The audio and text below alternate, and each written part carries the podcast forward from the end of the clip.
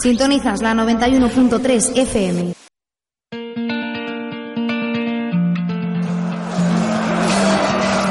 Viajemos a mundos del pasado. Atravesemos el tiempo hacia el futuro. Recorramos senderos del presente. Porque en los libros todo es posible. Entre tus páginas y las mías.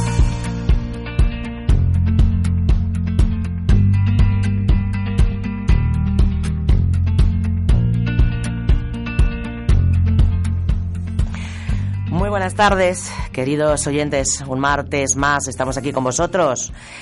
Hoy sí que sí vamos a tener un programa muy especial. Tenemos un invitado de Valladolid, tenemos un invitado de Madrid que entrará por teléfono, tenemos un invitado francés.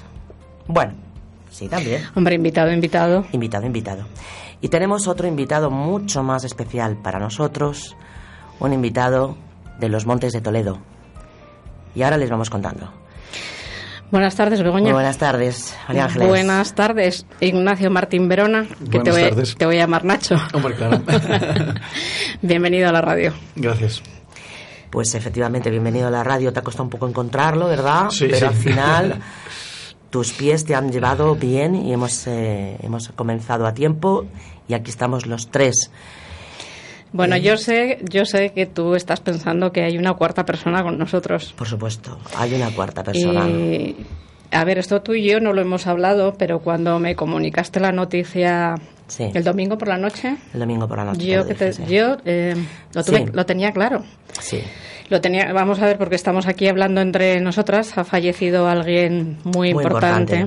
Muy importante para mí, grandísimo amigo, y para la radio nuestra también, porque era uno de nuestros mayores seguidores. Pues yo no he tenido la oportunidad de conocerle, pero a través tuyo ya sabes que él me mandaba mensajes, cuando me mandaba mensajes cuando terminábamos el programa, Sí. porque él además escuchaba luego los postcat y yo que no le conocía de nada, eh, Javier me ponía siempre un genial, lo habéis hecho fenomenal, alguna vez no, alguna vez nos ha dado un tironcillo de orejas de esto no se hace o esto Claro. no se dice. Y yo no- mm, no llegué a conocerle, pero el domingo por la mañana me pasó una cosa muy curiosa, que yo estaba por mi casa trajinando y de repente dije, hace muchísimo tiempo que Javier no me pone nada, que Javier no me dice nada. Y dije, tengo que preguntarle a Begoña cómo está, porque yo sabía que estaba enfermo. Y el domingo por la noche Begoña me dijo, ha fallecido. Y le dije, Begoña, aunque no te lo creas, esta mañana yo Sí. sabía que algo había pasado. Sí, yo creo. Estamos hablando de un grandísimo amigo y una grandísima persona llamada Javier, Siemens. Hace unas semanas le saludábamos desde aquí. Sabíamos que tenía una enfermedad, el cáncer, y que, bueno, pues queríamos hacerle eh, ese guiño, porque sí que es verdad que seguía nuestro programa. Y tenía una frase muy bonita. En un último de los últimos mensajes que mantuve yo con él, me dijo, mi Begoña, os agradezco muchísimo el programa porque durante una hora consigo despistar al cáncer. Javier Siemens, creo que he hablado muchas veces ya de un blog que tenemos literario que se llama Esta noche te cuento, que dirige magistralmente un- uno de nuestros patrocinadores, Juan Morán, el dueño de Sendero del Agua, unos alojamientos rurales que hay en San Vicente del Monte, en Cantabria. Tengo que decirles que la familia de esta noche te cuento está destrozada. Porque aparte de ser escritores que nos reunimos alrededor de la, de la escritura y de la literatura, mucho más allá somos una gran familia y se nos ha ido un hermano. Quizá de los más queridos, de los más antiguos, Javier Siemens. Era una persona generosa, chistosa, incluso yo no le vi evidentemente en los últimos días, pero estoy seguro de que tenía una sonrisa. Yo le voy a hacer un homenaje. Espero no emocionarme porque todavía estamos llorando su pérdida. Yo estoy segura de que en cuanto pasen estos días y nos enfrentemos al golpe durísimo de la muerte, iremos reflexionando sobre ello y los muchísimos que somos de esta noche te cuento iremos contando nuestras anécdotas con él. Tengo la sensación, y lo comunico de aquí a mis compañeros de esta noche te cuento, que se quiso despedir de cada uno de nosotros. Por lo que hemos comentado en el Facebook, todos hemos tenido en los últimos tiempos algún tipo de mensaje con él. Todo mensajes bellos. Creo que se quiso despedir de nosotros uno a uno. Javier Simen, tú lo sabes. Te queríamos mucho, te vamos a seguir queriendo. Sabes que dentro de poco tenemos una microquedada, que tú vas a estar entre nosotros, porque es imposible que tú no estés, como siempre. Vamos a homenajearte hasta que se nos seque la boca de decirte gracias, amigo, por haber estado entre nosotros. Y desde aquí doy un gran abrazo a toda la familia, a la familia de Entecé, los entecianos que nos llamamos, esta vez te cuento, y a Sally, su musa, su esposa. Voy a leer uno de los relatos que este grandísimo escritor nos dejó recogido en la última antología de Esta noche te cuento del 2017. Una bellísima muestra de cómo era él. Javier Siemens la tituló Superabuelo. De mi abuelo heredé su sombra. Mi abuelo tenía el don y la gracia. El don, porque en su paladar se veía una cruz de caravaca. La gracia, porque lloró en el vientre de su madre. Así que no le mordían los perros rabiosos y tenía poderes. Por ejemplo, cuando íbamos al colegio, al entrar en el andén del metro, él levantaba la mano y el tren se detenía. Al cruzar las calles se situaba de espaldas al semáforo, se concentraba y hacía que el rojo se apagara y se encendiera el verde. Por las tardes, después de comer dejaba de respirar media hora y yo aprovechaba para ver los dibujos animados. Un día que fuimos al cementerio, observé que al entrar en el panteón familiar desaparecía su sombra. Me dijo que aquello no eran poderes, que era por el sol, pero que cuando se fuera con la abuela me la dejaría como recuerdo. Ahora el abuelo se ha ido y he comprendido que me tomaba el pelo con lo del metro, el semáforo y dejar de respirar. Pero me cuesta mucho explicar a los que se dan cuenta el motivo por el cual tengo dos sombras.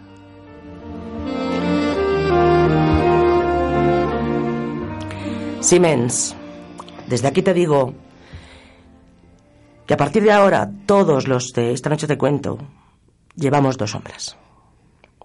Descansa en paz.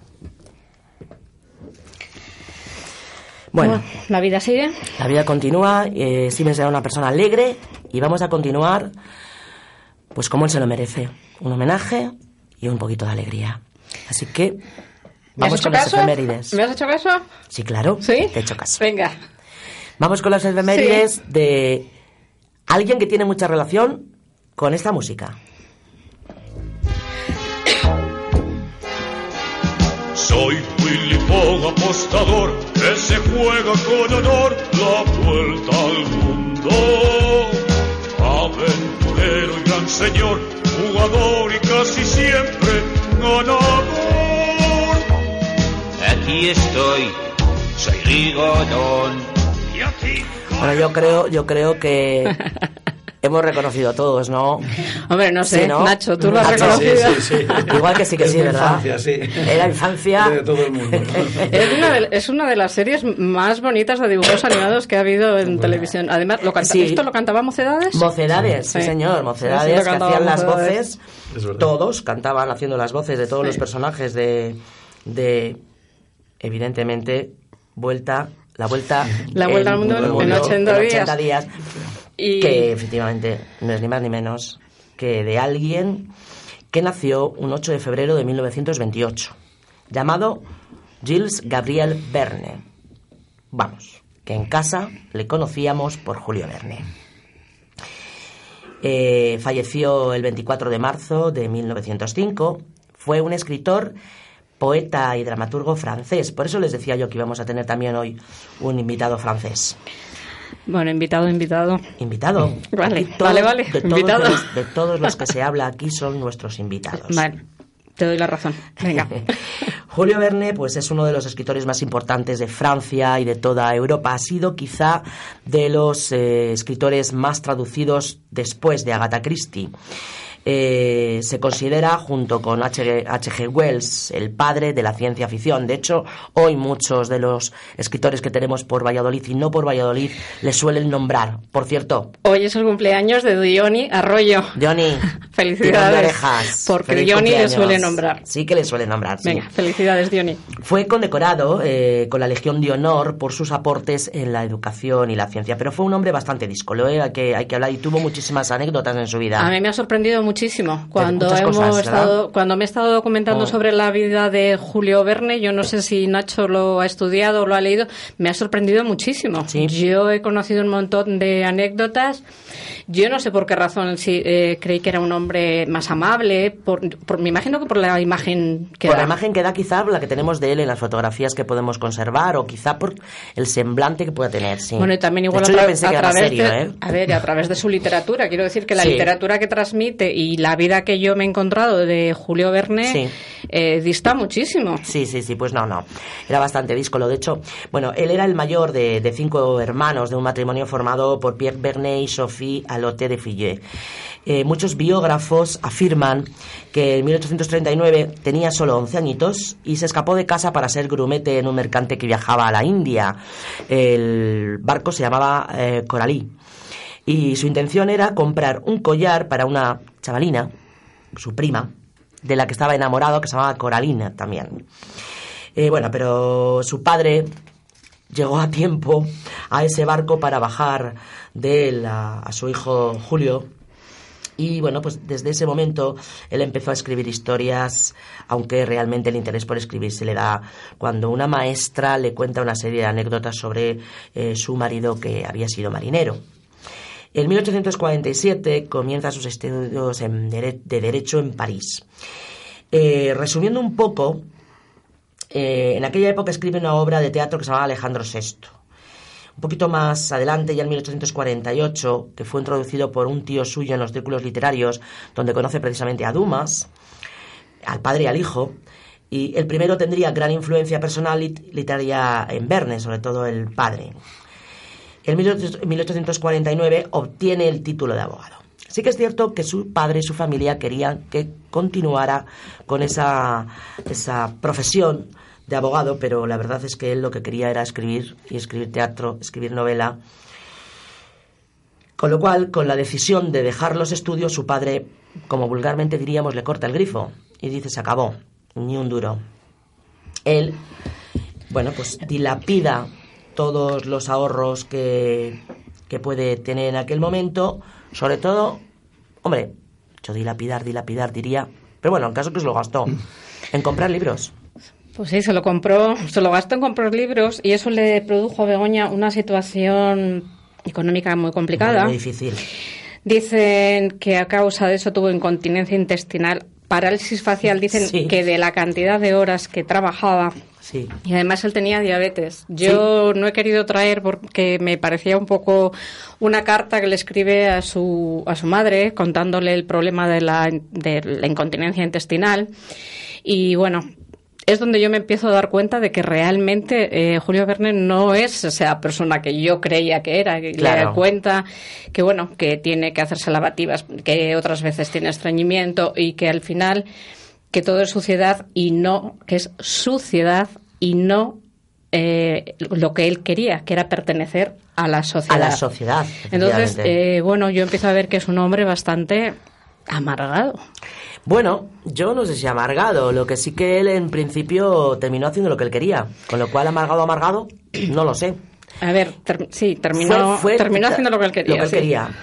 Eh, Lo que sí que es cierto es que da- dilapidaba bastante el dinero en cosas que, bueno, yo pienso que quizá a él le daban placer, los libros. Y hay otro dato. Él, eh, en un momento dado, de, de- justo en esa época también, es secretario del Teatro Nacional de París. Es recomendado por, por Dumas y consigue ese, ese honor. Pero el poco dinero que ganaba se lo gastó en comprar un piano. Ah, bueno. Y Bueno. luego más adelante en comprar unos barcos. Y comprar unos barcos. Sí. En 1856 conoce ya a, su, a la que fuera su futura esposa, Honorine de Vian, que era viuda y tenía dos hijas, Valentín y Susan. Se casa, pues traicionando a un club del que formaba parte Sí. los 11 sin mujer. Los once sin mujer. Era un grupo de once amigos que habían hecho la promesa de no casarse. Claro.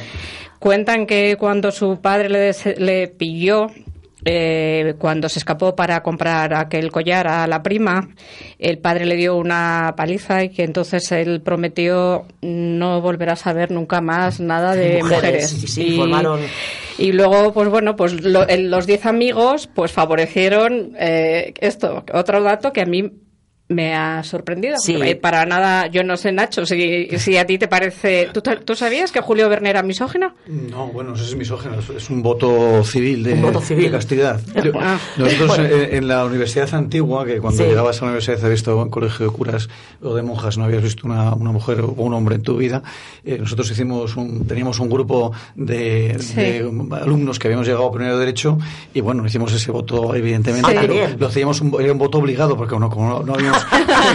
O sea, no era voluntario, bueno, quedaba más remedio. que, os Ah, vale, vino, vale. que os vino muy bien para decir, no, es que Bueno. tenemos un voto. Pues igual a los, los No me 11 sorprende, estos, los, entonces. los- igual los 11 estos no tuvieron Podría ser, más pero Julio. Verne era un tipo agraciado físicamente. A ver, además Bueno, a lo es mejor- que eh, yo he estado viendo sus fotos de cuando era más joven y yo creo que era una persona atractiva. Sí, sí, por- yo pienso, sobre todo para la época, que era una persona bastante atractiva, un hombre atractivo. Pero bueno, Pero bueno, a ver, tendría sus manías y evidentemente pues no, no congeniaba. De hecho, no congeniaba, no congeniaba que él pensaba que este matrimonio le iba a producir una cierta estabilidad y no, se escapaba constantemente, eh, dejaba el matrimonio, la dejaba a, a ella sola en momentos cruciales de, de la vida.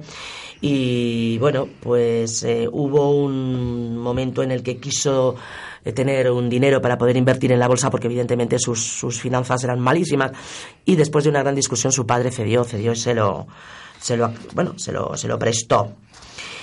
A partir de ahí, pues eh, hay un momento en el matrimonio en el que él, yo no, no sé si quizá decepcionado de lo que era la vida matrimonial, que a lo mejor él la había, eh, no sé si magnificado, pues decide cogerse un barco rumbo a, a ver, lo que está claro es que Julio Verne tenía espíritu aventurero. Yo creo que era eso. Tenía Sí. espíritu aventurero. Vamos a dejar de criticarle un poco y realmente perseguía su sueño, que era, Sí, sí, que era viajar y tener aventuras. Él, él perseguía su sueño y desde luego lo consiguió y, y- y la verdad es que debemos agradecerlo. Porque con todas esas experiencias de viajes que tuvo, viajes a veces maltrechos, viajes a veces no tan maltrechos, pues pudo escribir todas esas maravillosas novelas de ciencia ficción y de grandísimos viajes que han llegado a nuestros días y que yo creo que quién es el que no ha leído algo de él. Yo creo que todo el mundo. Mira, Nacho y yo el otro día que estuvimos tomando café y hablábamos, ya sabes que mi tema favorito es la literatura y los adolescentes y los jóvenes, y yo le decía que no, que que yo creo que en nuestra adolescencia, eh, de una forma o de otra, leíamos a Julio Verne y que yo no entendía que un adolescente hoy no pudiese leer una, una historia de Julio Verne. No lo entiendo porque Julio Verne es atemporal. Y lo que nos cuenta, aparte que te puedes aprender bastantes cosas, lo que nos cuenta son grandísimas aventuras. Y qué maravilla para un chaval que se introduzca en una aventura leyendo. Pero además es que a mí lo que me maravilla, bueno, eh, eh, todo lo que avanzó a su tiempo, es que parece es increíble, es como si él hubiese podido eh, cumplir uno de sus sueños, que es viajar en el tiempo, Sí. hubiese venido a nuestros días, hubiese cogido toda la información y hubiese regresado a su a su tiempo para escribirlo. Es que es increíble. Evidentemente también eh, habría que, efectivamente, como dices tú, como apuntas María Ángeles, habría que eh, darle también ese honor de que se anticipó a muchas cosas de las que luego sí sucedieron, Sí. curiosamente. Sí. Barcos, submarinos, Viaje a la luna, viaje a la luna. viaje a la luna. Sí, sí, sería un... Visionario, Visionario. mago, brujo, Sí, sí. quién Bueno, sabe. Bueno, maravilloso, ¿verdad? Luego le preguntamos Oye, a- pues, a Nacho se- que él tiene- Se podría hacer una novela maravillosa sobre Julio Verne. Bueno, ¿Qué te parece eh, tú que eres escritor, Eh, como nosotras? Sí, sí, sí, a mí me encantaría. La verdad es que eh, a mí la historia que más me gusta de Julio Verne es el- los 20.000 leguas de viaje submarino. la Claro que sí, a mí Y también. tengo grabada la película aquella que con el ataque del pulpo. Ah, sí, y sí, sí, sí, el sí. Eh, son cosas, claro, sí, que que lo veas en la tele, eh, en fin, yo formo parte de nuestra cultura también, Sí. no sé. Sí, A mí pues- se me estaba ocurriendo que Nacho, que el último libro que todavía no ha presentado va sobre el demonio, igual él investigaba que Julio Verne tenía Alguna un complot afinidad. con el, con el demonio. Sí, con el demonio seguro. Porque estuvo en el lado oscuro mucho Hombre, tiempo. yo calculo que su mujer seguramente sí lo diría, porque aparte de, evidentemente que estamos diciendo, y es verdad, que era un grandísimo aventurero, lo que no se puede hacer, y no me lo vais a negar, es dejar a tu mujer que va a tener un hijo y embarcarse en una aventura con un amigo simplemente por el hecho de descubrir tierras lejanas. Hombre, Eh, Eran otras épocas, desde luego. eran, eran otras épocas en las que quizá tampoco estaba tan valorado el hecho de tener, de tener un hijo. Eh, otra de las amistades tan importantes que tuvo este grandísimo aventurero fue con otro aventurero y periodista y, tof- y fotógrafo llama Navar. Con él investiga los, los perfeccionamientos que se le podría hacer a unos aparatitos volantes. Es que estamos, ¿ves? Aparatitos volantes. Los que describe en cinco semanas en globo. Nadar no le recomienda a Hetzel, dueño del magazine de educación y de recreación, se lo recomienda, perdón, y entonces este le publica una primera entrega en estilo de le, antaño le publica folletín. y le soluciona la vida. Y le soluciona tanto la vida, Tú sí, fíjate, eh, le hace un contrato de 20.000 francos anuales, te Claro. estoy hablando de 1863, 20.000 eh, Que es anuales, muchísimo. que es, eh, para es, es una barbaridad. Una barbaridad, Le una soluciona barbaridad. la vida. Que a raíz, además de, del éxito que tuvo, pues eh, siguió escribiendo con otros éxitos como De la Tierra a la Luna, Alrededor de la Luna. Uno de los eh, personajes, el intrépido francés Michel Ardan, eh, anagrama de nadar, si nos damos cuenta, le damos la vuelta a nadar y nos da Ardan, que es un vivo retrato, lógicamente, de su querido amigo, del que evidentemente, como dice María Ángeles, le saca, le saca de la, de la, bueno, no sé si pobreza, pero sí del momento Bueno. estrecho económico. Y, bueno, hay otro de los amigos, porque lo que sí que está claro es que él conservaba muy bien la amistad. Bueno, La conservaba. No por lo conservaba menos de 11, a su por mujer menos de no. 11 amigos. A su mujer no, pero a los amigos lo sabía- menos de los 11 amigos. Claro, luego hay otro que se llamaba Impe Barbicane, que estaba, otro de los personajes, que está basado en el presidente de Estados Unidos, Abraham Lincoln. Yo esto a mí me ha sorprendido, no lo sabía. Yo tampoco lo sabía.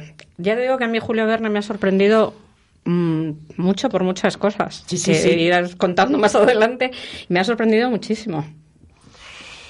Y luego, pues eh, por lo que se ve también tenía unas ciertas manías. Eh, el día que se estrenó en teatro La Vuelta al Mundo en 80 días, pues Verne vivió una experiencia única en ese momento, porque insistió en revisar personalmente la canastilla que conduciría a Phileas Fogg y a su inseparable Passepartout, que no sé si sale, realmente no sé si Passepartout es Rigodón o... Es Rigodón, es Rigodón, ¿no? es Rigodón. Vale. Eh, vamos, él quería saber exactamente lo que iba en esa canastilla y qué es lo que iban a sacar al teatro. Bueno, pero es que es un problema, porque ese día salían también en el, en el escenario. so- eh, a- eh, los personajes iban a grupas de un elefante real. ¿Y qué pasó? Pues que el animal se asustó. Se cayó en la mitad del teatro. Salió despavorido del teatro con el autor a cuestas para recorrer todo el bulevar de Capuchins hasta que el domador lo alcanzó en las Tullerías. Vamos, digno de novela De- por- por- total. porque no existía Facebook, sino, ya sabes, vídeo viral. Vídeo viral.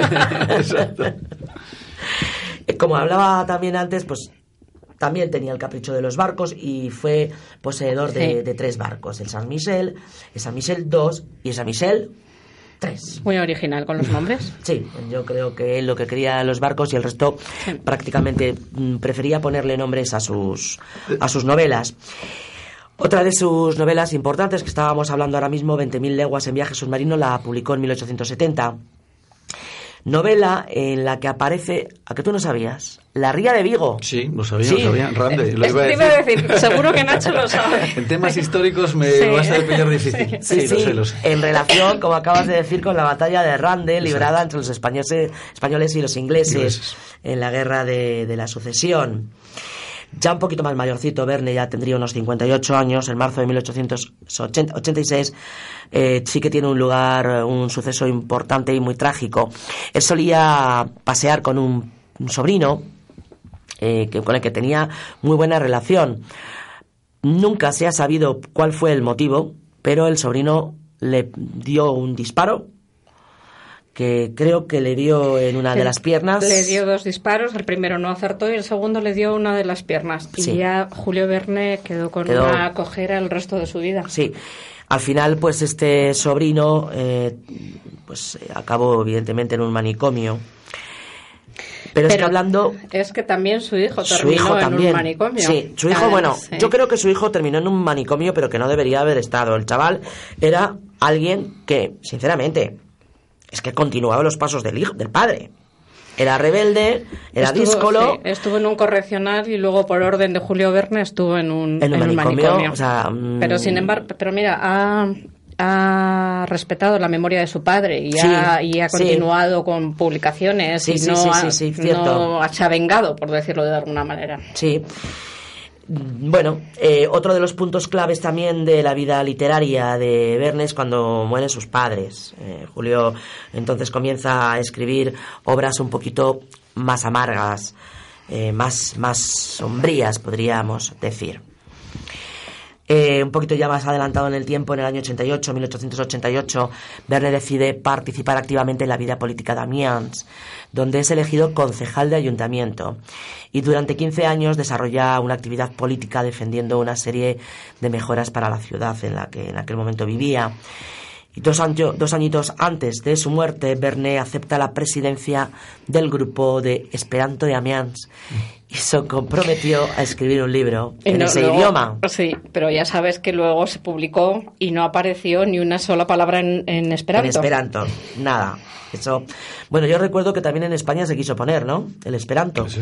Estuvo de moda una temporada. ¿Qué Yo- año sería? ¿El año Yo no sé 90 si. 90 yo y des- algo? desconozco la procedencia del Esperanto. Yo no sé si Nacho. Yo la- creo que es una, una, Es una una compen- de- un sí. compendio, ¿verdad?, de varias lenguas Sí, europeas, sí. por así decirlo, ¿no? Sí, del mundo, pero eh, es, es- es un tema muy curioso, porque estuvo en una época que parecía que podía... Sí, en los años 90. De hecho, en. Valladolid tenemos una calle que se llama Esperanto. Pero yo creo de que no- es, por, es por el idioma del Esperanto, ¿sí? Sí, sí, sí.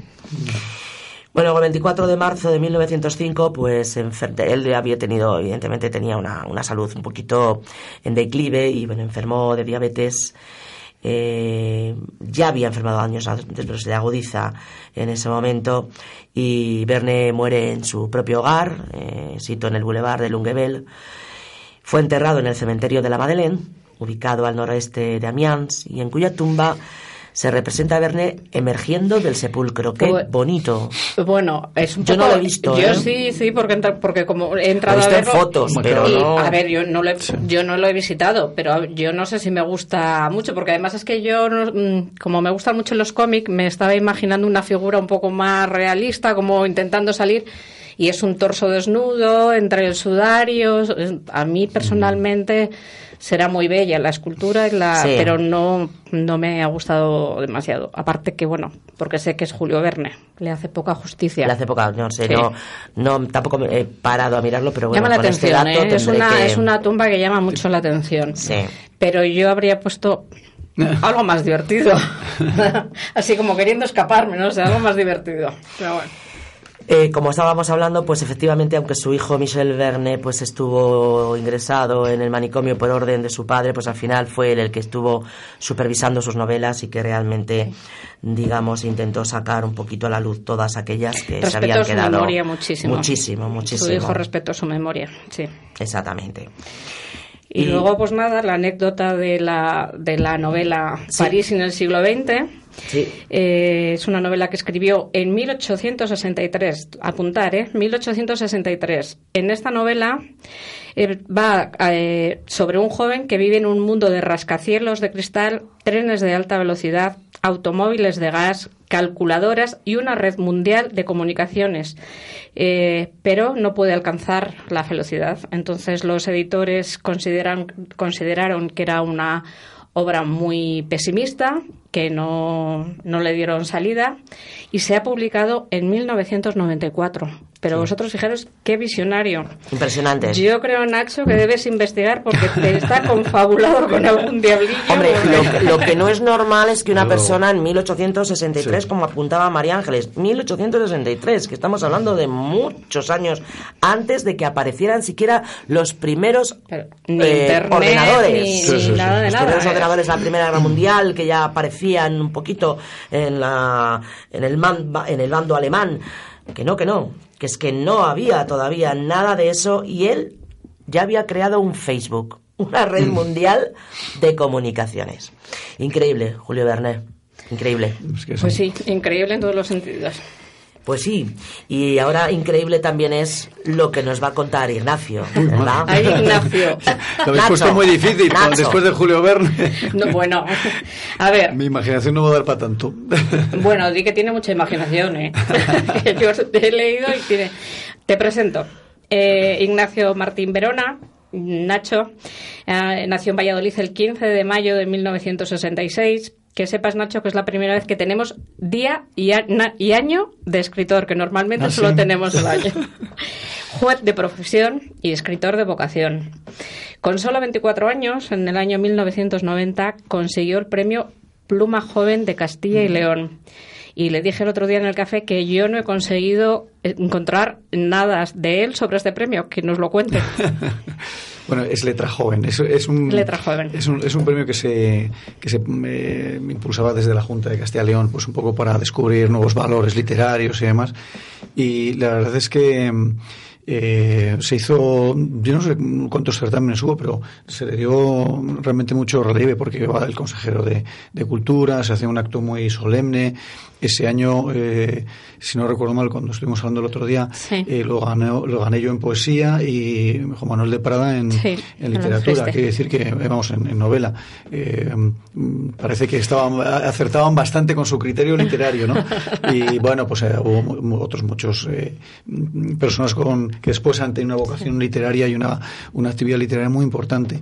Entonces, bueno, la verdad es que eh, fue un poco como el, cuando ya estás pensando, porque yo había acabado la carrera, ya me iba a poner a opositar, pero llevaba escribiendo toda mi vida. Y fue un poco como eh, ese pequeño empujón que dices, a ver, que tú, tú vales, ¿no? O sea, eh, Sí. mantén esto vivo porque aunque tengas que... Además lo ganó en poesía, Begoña. Sí, Sí, es lo- es que. Begoña Sí, y yo sí, tenemos sí. aquí un litigio porque ella es de poesía y yo soy a ver, de prosa. Yo escribo prosa, escribo novela, escribo relato, cuento y microrelato, pero a mí la poesía mm, me, me tiene muy, muy, muy A mí- enamorada. A mí, un poco menos, a mí un poco menos. Y estamos aquí siempre con este... Bueno, pues no se acabaron ahí los premios. Después, en el 2005, eh, gana, es queda finalista de Premio Ateneo Ciudad de Valladolid con Crónica de una conspiración carlista. Sí. ¿Sí? Sí. que es, a ver, yo ya sé que el fondo es eh, tema carlista, pero es que eh, alguien intenta bajar un cañón por el canal de Castilla. Eh, Efectivamente. Estábamos hablando de Julio Verne y la imaginación. Sí, bueno, sí. este es un libro que está ambientado en la, en la guerra carlista. Todo el mundo tenemos la idea de que los carlistas estuvieron pues en el País Vasco, en, en Valencia, en alguna zona del Maestrazgo y demás, pero eh, lo que no sabe la gente es que eh, los carlistas hicieron varias invasiones, por así decirlo, desde el País Vasco hacia España, ¿no? Y en la zona de Burgos llegaron a las puertas de Madrid, eh, recorrieron media España, llegaron hasta Algeciras y todo esto perseguidos porque eran ejércitos itinerantes, ¿no? Perseguidos por los, los liberales, ¿no? El general Espartero y demás. Y en una de esas algaradas eh, tomaron Palencia y estuvieron, eh, entraron en Valladolid. De hecho, eh, atacaron San Benito y estuvo, ahí se planteó Sí. una, una pequeña batalla en la cual las, las milicias eh, vallisoletanas, las milicias constitucionales, eh, pues, fueron atacadas por los carlistas que, bueno, pues defienden el antiguo régimen, ¿no? Entonces, bueno, a mí me gusta mucho la historia, ya te Sí, lo sí, comenté sí. el otro día. Y entonces, Ya bueno, te pues, veo ya que te gusta. como me gustaba también lo del canal de Castilla, yo creo que el canal de Castilla, joder, pues es un, es un patrimonio que tenemos maravilloso. Preciosísimo. Es la ilustración en, en España, ¿no? Para mí. Entonces, ese monumento, esa catedral del agua que han llamado, eh, yo quería hacerle un, un homenaje personal, ¿no? Entonces, me invento una historia que va pues a través del canal de Castilla, van transportando un super cañón que han forjado los carlistas palentinos, pues para el cerco de Bilbao. Bueno, esto es, esto sí que es digno de Julio Verne, yo creo, porque Sí. es una muy bien interesado. Pero bueno, eh, la verdad es que me lo pasé muy bien. Es una novela que escribí. Lo importante es pasárselo bien muy escribiendo. bien. ¿eh? Sí, sí, sí. sí, Eso Para, es eso, importante. para eso escribes, ¿no? Para pasártelo bien y que la gente sí. que lo lea disfrute también. Bueno, pues sigue con ingenios y con cosas. ¿eh? Eh, luego, en el 2013 publica La corte de los ingenios. A ver, yo te voy a dejar que seas tú el que cuentes el argumento y yo te voy a hacer preguntas que me han surgido Sí. a cuenta de ello. Bueno, Venga. la- de la corte de los ingenieros estoy muy contento. La verdad es que este, cuando tienes hijos te das cuenta que bueno, les quieras a todos por igual, pero hay, siempre hay algo que te, que te, da- te provoca un especial cariño. Este libro me, me, eh, fue una obsesión personal porque eh, yo conocía una anécdota que se está difundiendo, pero conoce bastante poca gente en Valladolid, eh, que es que aquí se produjo la primera inmersión de un buzo. Es decir, el buceo en el mundo nació en Valladolid. Sí. Y nació cuando estaba aquí la corte. Sí. Es decir, como un divertimento de la corte, algo eh, que no, no pasaba de ser un, entre- un entretenimiento del rey. Pero en el fondo había un, un ingeniero, un inventor, que es Jerónimo de Llanz, y coincidió con un personaje que a mí es el que me fascina, que es eh, Pedro Zubiaurre. ¿no? Pedro Zubiaurre es uno de esos personajes, eh, un segundón, eh, como se decía antiguamente, ¿no? de Sí. una familia vizcaína eh, que tiene una vida apasionante. Entre otras cosas, fue espía para Felipe II, tiene una, un conjunto de cartas, un epistolario dirigido directamente al rey, o sea que no era un cualquiera, porque era su hombre, su agente 007 en, en Sí. Londres, ¿no? Y es capturado en Londres y allí, cuando está en la Torre de Londres, pues eh, copia un, ingenio, que es un ingenio para subir agua desde el Támesis a la Torre de Londres. Eh, él, lo- lo- cuando es liberado, lo trae a España y viene a Valladolid. Y cuando está aquí en Valladolid coincide con este, este ingeniero que os digo yo, Jerónimo de Llanz. Entonces ahí empieza la, la- ahí empieza la novela, ¿no? mi fabulación. Eh, me resulta muy difícil que habiendo coincidido en la misma calle, en una calle céntrica de, de Valladolid, viviendo los dos juntos, estos dos superhéroes eh, de grandísimo valor los dos, eh, pues no entrecruzaran ni ideas, ¿no? Con ese... eh, O sea, que realmente vivieron en la misma calle. Sí, sí, en la calle Cadena, lo que está detrás de, en la parte trasera de San Andrés, de la Sí. parroquia de San Sí, Andrés. sí. Es una pequeñita calle, ahora prácticamente pasa Sí. desaparecida, Sí. pero antiguamente pues había, tened en cuenta que cuando vino aquí la corte hubo una crisis inmobiliaria porque no había, no había suficientes casas para todos los funcionarios, los embajadores, los escritores, en Lo fin, que es la corte. la Sí, corte, la efectivamente. corte. Y entonces, bueno, coincidieron, estuvieron muy cerca viviendo. Entonces, me parecía muy difícil que ellos dos no intercambiaran conocimientos, ¿no? Entonces, eh, Jerónimo Allanz, que era un ingeniero, eh, que era un Leonardo da Vinci de la época, de hecho le llamaban así, Leonardo español, que, ten- que estaba aquí en la corte precisamente porque quería patentar eh, algunos de sus inventos, muchos de sus inventos, y entre otros, pues tenía un, auto, un, un barco autopropulsado, ¿no? Entonces, con el, auto, eh, con el barco autopropulsado, con la finalidad de invadir Inglaterra, en fin, esa obsesión, ¿no? De, de a- atacar Inglaterra, que era eh, la pérfida Albión, ¿no? Nuestro gran enemigo, sí, sí. eh, coincidía en ese interés totalmente con eh, Pedro Zubiaurre.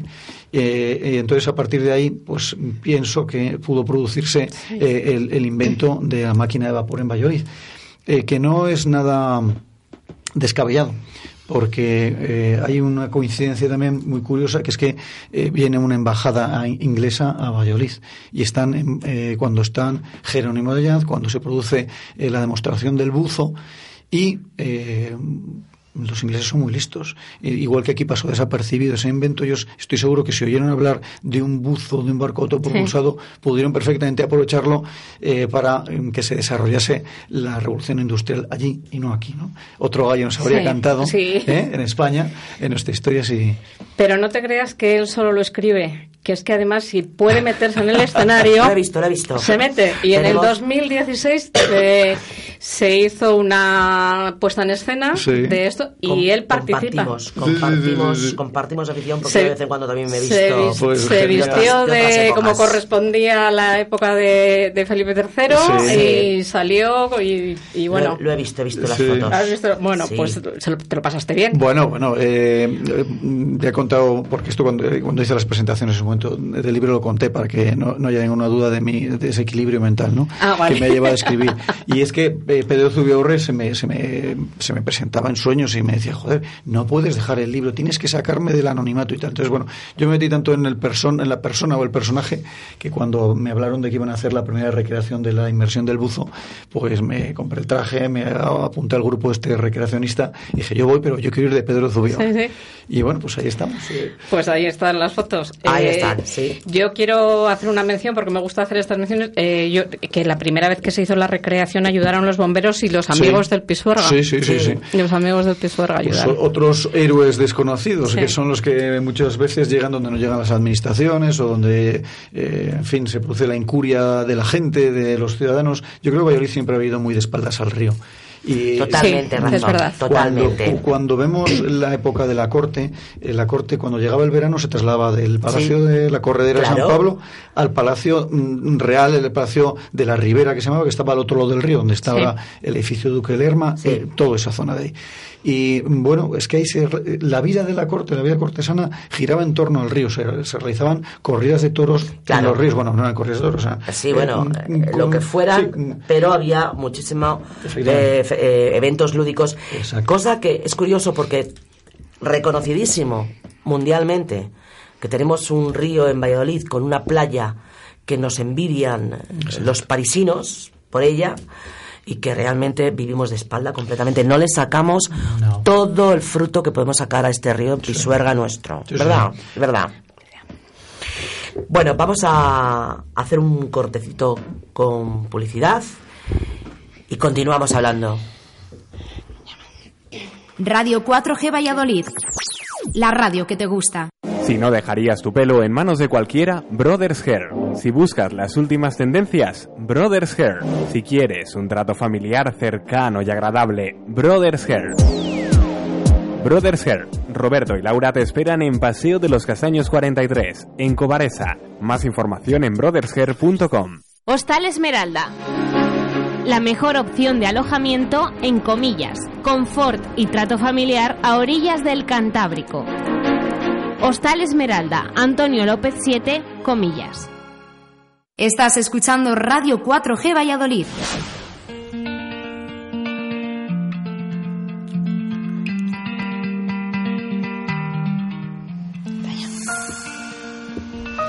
Bueno, pues yo estaba diciendo que habíamos tenido al francés, hemos tenido Al a mi querido amigo Siemens de los Montes de Toledo, y ahora tenemos una persona de Madrid.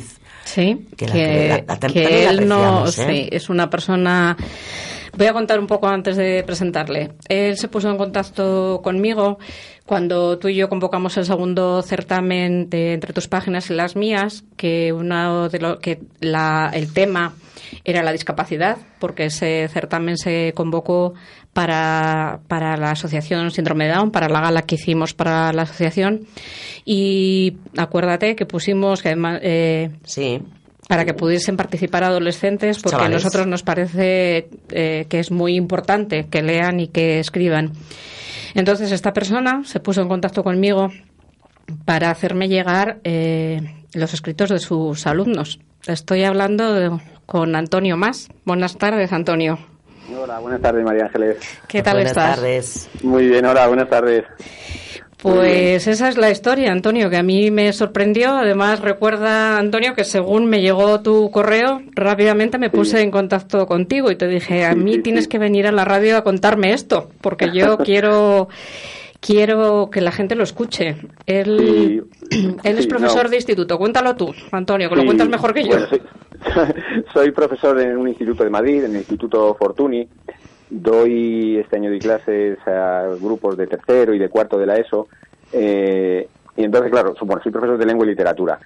Y una de las motivaciones, una de las principales, de los principales objetivos que busco con los, con los chavales y con los, los- alumnos, las alumnas, es que, escriban, que lean, porque ya saben, ya, ya hablamos que es difícil, que ahora mismo en esta sociedad y tal como estamos es muy difícil que los chavales se enganchen a la lectura. Les cuesta mucho, tienen otras muchas opciones y, y siempre el libro queda un poquito al margen. Eh, entonces, cuando vi vuestro vuestro certamen, vuestro- entonces eh, les pedí a ellos que de forma voluntaria participaran en este en, en este concurso. han participado unos cuantos, era totalmente voluntario, o sea, es algo eh, que va ajeno a cualquier tipo de notas o cualquier tipo de premios, etcétera. Y bueno, eh, lo suelo hacer para que ellos mismos, porque en el fondo sí es verdad que ellos cuando ven alguna opción, no tanto in- interna del colegio, cuando ven algo externo, pues se animan, eh, ven alguna no sé, algún tipo más de, de, mm, a lo mejor es más emoción o más, les gusta, les gusta más el participar en concursos externos. Lo he hecho varias veces. Más o menos suelo hacer, eh, por cada trimestre participan en tres o cuatro concursos externos y bueno, eso y además otras actividades que hago con ellos para que también practiquen lectura, practiquen escritura. A mí Ahí. ya te dije que me parece una iniciativa buenísima, no solo que sea una iniciativa buenísima, sino que me vas a permitir que te diga que seas tan buen profesor que te secunden en ello, porque eh, 13 alumnos participaron en nuestro certamen, Y uno- 13 de tus de alumnos, que es un, es un número es un número muy importante porque muy pocos adolescentes participan participan en certámenes y sobre todo lo- eh, tus alumnos participaron en, en poesía. Sí, sí, sí, que, es casi Con lo cual más yo- difícil. Sí, sí, sí. Te voy a dar la enhorabuena. Voy a contar que Antonio se da la circunstancia, como muchos otros profesores, que es profesor interino. Con lo cual, pues él pone en marcha estos programas en el colegio que le toca y el hombre cuando llega a junio pues tiene que recoger y marchar a otro instituto y volver a empezar. Con lo cual me vas a permitir que te dé la enhorabuena doblemente, Antonio, porque volver a empezar cada curso me parece que, que es muy meritorio. Es, es una pena, sí, es verdad. Una pena, No, eh, yo únicamente quería que te escuchasen porque yo siempre eh, rompo una lanza en favor de los docentes. Sí. Debe ser porque me toca, por lo que me toca, que yo soy docente, por lo que me toca. Y bueno, pues quería traerte aquí que, que la gente escuchase que, que, bueno, que hay docentes que pelean mucho por sus alumnos sí, y gracias. que tus alumnos tienen muchísima suerte de tenerte de profesor. No Muchas dejes de escuchar el programa si lo estás escuchando, supuesto. porque Antes- antes después de- voy a hacer después voy a hacer una propuesta para que veas que hay más gente peleando porque los adolescentes lean. Muy Dime. bien. Antes de, antes de despedirme, solo quería daros las gracias por, por promover este tipo de concursos, este tipo de certámenes, que para nosotros los profesores la verdad es que nos resulta de gran ayuda. Es una herramienta que tenemos para, para poder motivar a los chavales y mira, nos lo ponéis bastante fácil para que, para que lo podamos hacer. Nada, solo quería daros las gracias de verdad Pues, a, Antonio, emisora, a ti, Antonio. programa. Antonio, te vamos a decir, te vamos a decir que en breve vamos a, Sí. a convocar otro.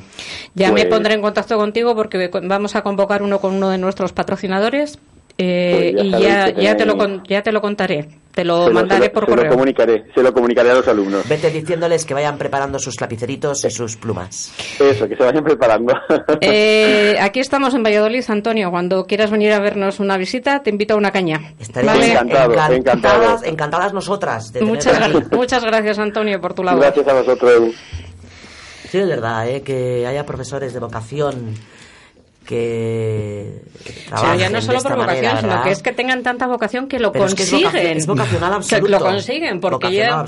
A ver, yo doy talleres de escritura creativa con niños, Sí. me lo paso fenomenal con ellos, pero estamos ahí con la Asociación de Padres peleando para que cada vez salgan más niños. Que, que yo cuando Antonio se puso en contacto conmigo y me dijo, eh, los correos se van a canalizar a través del mío, porque es la mejor forma de que a vosotros os lleguen y que yo tenga un poco de control, Tardé tres minutos en contestarle. y decirle, Oye, cuando pase el certamen, yo quiero conocerte, yo quiero hablar contigo. Sí, la verdad.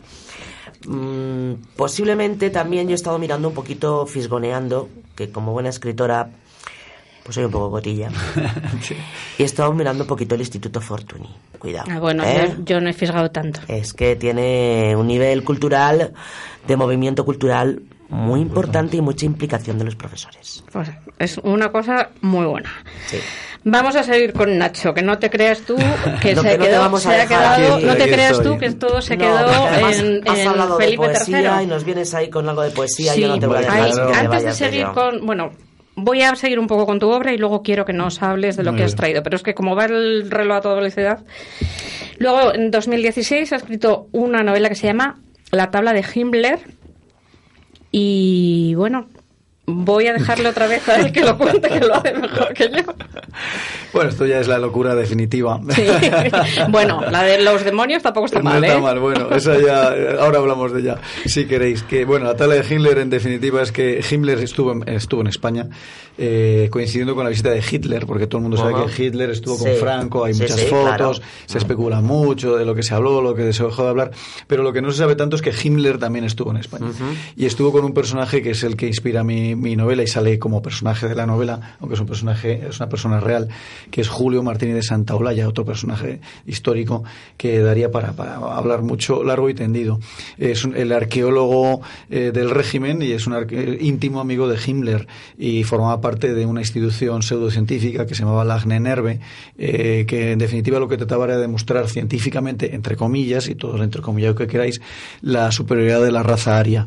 ¿no? Entonces, en ese, eh, en ese entorno de personajes con esa, esa forma de pensar y de, y de ver el mundo supremacista, eh, pues aparece, eh, bueno, se, se va desarrollando la historia, que en definitiva lo que sostengo es que eh, Himmler estuvo aquí buscando eh, la tabla de Salomón, Sí. que pudo aparecer durante el ataque a- al Alcázar de Toledo. Entonces, Yo- bueno, ahí lo dejo. Yo tengo dos cosas que decirte, que he leído una parte de esta novela.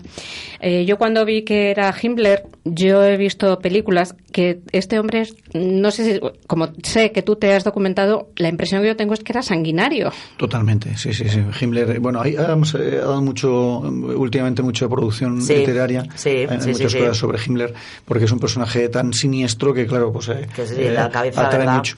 Pero Sí. yo voy a contar una anécdota porque me, me sor- me sorprendió estudiando la- la- los entresijos un poco psicológicos de, de- de Himmler. eh, cuando vino a España, cuando estuvo en España, le invitaron a una corrida de toros. Y hay unas Sí. fotos magníficas que son las que inspiran. El, el comienzo de la historia surge de, un, de una- un- un reportaje sobre esas fotos que aparecieron eh, en un altillo de un, de un alto jerarca, de los nietos de un alto jerarca nazi en Madrid. Y aparece las ventas totalmente eh, cubierta con eh, los estandartes nazis Sí, sí, y sí. con eh, soldados de estos eh, con, con uniformes nazis en la, en la visita de Himmler. a la- entonces, cuando se desarrolla la corrida de toros, curiosamente Himmler se mareó. Ah, se bueno. mareó porque le pareció un espectáculo muy, sangui muy Sí, sí, Ah, sí. sanguinario. Hombre, Digo, pero, o sea, bueno, este tío... bueno, bueno, bueno, le dijo la sartén al cazo, Eh, ¿no? Efectivamente, que organizó las matanzas, que organizó y eh, que vamos... Que sanguinario es, ¿eh? Evidentemente. Lo digo de verdad, Pero que me sanguinario sorprende, es, ¿no? El, ver. el- el doble rajer. Sí, no sé si Entonces, Barbarroja le parecería es- muy Y luego- sanguinario, por ejemplo. La otra cosa que te quiero decir, que no he podido evitar, que igual te sienta muy mal, que No me lo recuerde No. eh, la película En busca del arca No, no, perdida. me encanta que me ah, lo digas. Vale, vale. Aprovecho por si hay algún productor cinematográfico porque es un guion magnífico y no he conseguido que hagan ninguna película Tengo, de mis tengo un libros. buen amigo, tengo un buen amigo, Arturo Dueñas, te saludo desde aquí. Oye, Creo pues que ya has mira. venido desde Sevilla, que has estado en los Goya. Oye, apunta, pero primero voy yo, ¿eh? vale. Pues a mí tu novela además me ha hecho buscar dónde estaba el café cantábrico, porque Exacto. la novela se inicia en el café cantábrico y me, me resultó muy curioso y me puse a buscarlo. Y estamos aquí, eh, he que he buscado que es donde luego estuvo Soler. Sí, exacto, justo en esa esquina. Y que fue el primer café con aire acondicionado de Valladolid. No sé si eso Ah. lo sabes. Pues no, no lo sabía, la verdad. Bueno, pues es Eh, que hay un escritor que me va a perdonar, que ahora mismo no recuerdo su nombre, eh, que ha hecho, que ha escrito un libro sobre Sí, los 100, sí, 100 sobre- cafés sí, sí, y, en- en y entonces yo he recurrido ahí para saber Sí. cuál era el café cantábrico porque me ha generado mucha curiosidad Sí, cuando claro. Sí, sí, sí. y bueno, pues no, yo no sé hasta qué año estuvo ahí el café cantábrico porque yo recuerdo Hombre, Soler año- toda la vida. Soler- Sí, hombre, Soler cerró cuando ha sido... ¿Cuántos, cuántos años puede ser que haya cerrado Soler? ¿Tres? cambiado. ¿Cuatro No, años? no, más, más, más, más. Y cerró ya Pero con- vamos, en el en Soler yo- era donde clásico. comprábamos los complementos del uniforme. Begoña y yo íbamos juntas a las colegio, sí. Ahí comprábamos, ahí en Brown. Ahí, y en Brown. eso Lo es. que hace que es mucho más. Pero además No, es no, que, bueno, pero eh, yo creo que esa tienda, mm, pues, yo calculo que unos 80, 90 años Sí, que sí. estuvo. Sí, sí, sí. Pues el café cantábrico me ha hecho gracia porque he estado documentándome. A ver, que no, no cuestionaba tu mí- descripción, pero me ha hecho gracia porque ahora había un salón. Me rojo. surge una duda que me la voy a tener que buscar. ¿Qué tipo de aire acondicionado tenía?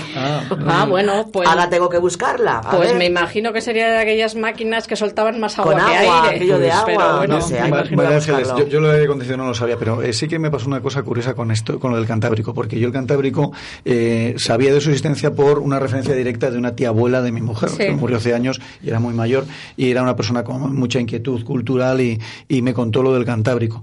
Y yo no, este li- el libro que comentabas, que tampoco me sale ahora eh, el, el autor, que ha Sí. escrito muchas cosas, Sí, y le he leído sí. mucho lo- el libro de los espornos vallisoletanos, es, Ah, es maravilloso.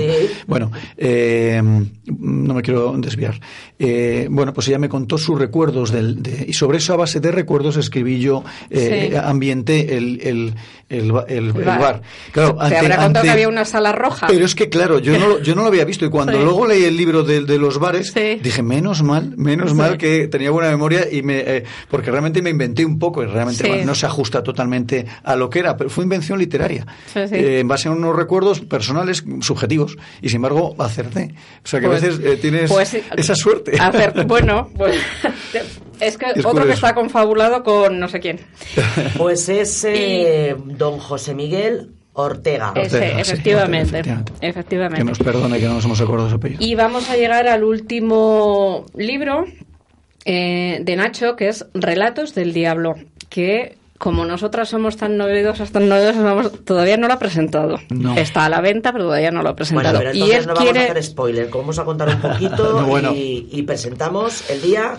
No, todavía no tiene día. Tengo varias presentaciones pendientes, pero Vale. todavía no lo hemos cerrado. Lo- él quiere lo hacerlo de una forma especial, que me contó a mí el otro día. Vale. Bueno, eh, me han confirmado esta misma tarde que sí que se va a hacer así. Lo que pasa es que tenemos que cerrar fechas y tal. Bueno, pues lo dejamos así entonces, Entonces si ya os lo diré. Para Sí, que nos Yo lo le- comunicas para que podamos Sí, ir le dije que no una cosa muy bonita. y lo comentemos a los oyentes. espero. Yo voy a dejar un momentito aquí la entrevista, eh, Nacho, porque tenemos una sección que yo no quiero dejar abandonada. No, y que además son, probablemente cuando tengas las presentaciones te volveremos a traer. Sí, eh, que son los eventos que, bueno, a mí me gusta porque yo creo que se mueve, mm, se da muy poca publicidad a toda la cultura que hay en Valladolid. Y yo procuro eh, desde aquí eh, bus- buscar siempre las cosas que hay. Eh, gracias a Dios, mis amigos escritores están empezando a mandarme, porque no llego a todo, entonces ellos, como saben que lo voy a hacer en el programa, me lo mandan por WhatsApp, entonces voy a ir haciendo un poco los eventos. Me ha gustado muchísimo un binomio nómada que se presenta el viernes 8 de febrero en la Casa de Revilla a las siete y media. Es la presentación de una maqueta de un espectáculo eh, de música, poesía y lenguaje de signos. Una cosa que me ha llamado muchísimo la Sí. atención. Lo presenta una amiga nuestra, una amiga del programa que estuvo con nosotros en los primeros programas, nos ayudó mucho, que es Sandra García Sí. y la acompaña María Ampudia. Lo presentan, como digo, el viernes 8 de febrero a las siete y media en la Casa Revilla. Este viernes. Yo, este viernes. Animo a todo el mundo a que vaya. Y se presenta en la Fundación Segundo y Santiago Montes, en la calle Núñez de Arce, número 9, también el viernes a las 8. No hablarán de nosotras, de María Monjas Carro. Yo intenté hablar con ella ayer, pero estaba un poco pachucha, le dolía la garganta y la cabeza y no pude hablar con ella. Pero he copiado algo de la presentación y dice que es un homenaje a las mujeres, a las muertas, a las vivas, que, siendo conscientes o no, estamos reescribiendo la historia. La acompañan la escritora Esperanza Ortega y Charo Fierro. Y ahora voy a hablar un poco más de un evento que es en Segovia, pero que yo voy a animar a todo el mundo a que vaya. Eh, yo cuando empecé el programa, este entre tus páginas y las mías, me puse en contacto con varias editoriales, entre ellas una editorial que me llamó mucho la atención su nombre, que se llama La Uña Rota, y que está en Segovia. Eh, los propietarios son Carlos Rodríguez y Mario Pedrezuela. Ellos hacen todos los años un evento con el Ayuntamiento de Segovia desde el año 2016 para que la gente se acerque al libro desde todos los puntos de vista. Ellos son editores y en la primera edición, en el 2016, lo que ellos querían es que la gente supiese, las personas supiesen todo eh, el entramado que hay hasta que un libro sale al mercado. Entonces, la primera convocatoria de inéditas eh, convocaron a escritores, editores, traductores, eh, il- ilustradores, eh, libreros, para que la gente supiese cuando decimos si un libro es caro o no es caro, Claro. que la gente valorase, las personas valorasen todos los intermediarios que hay.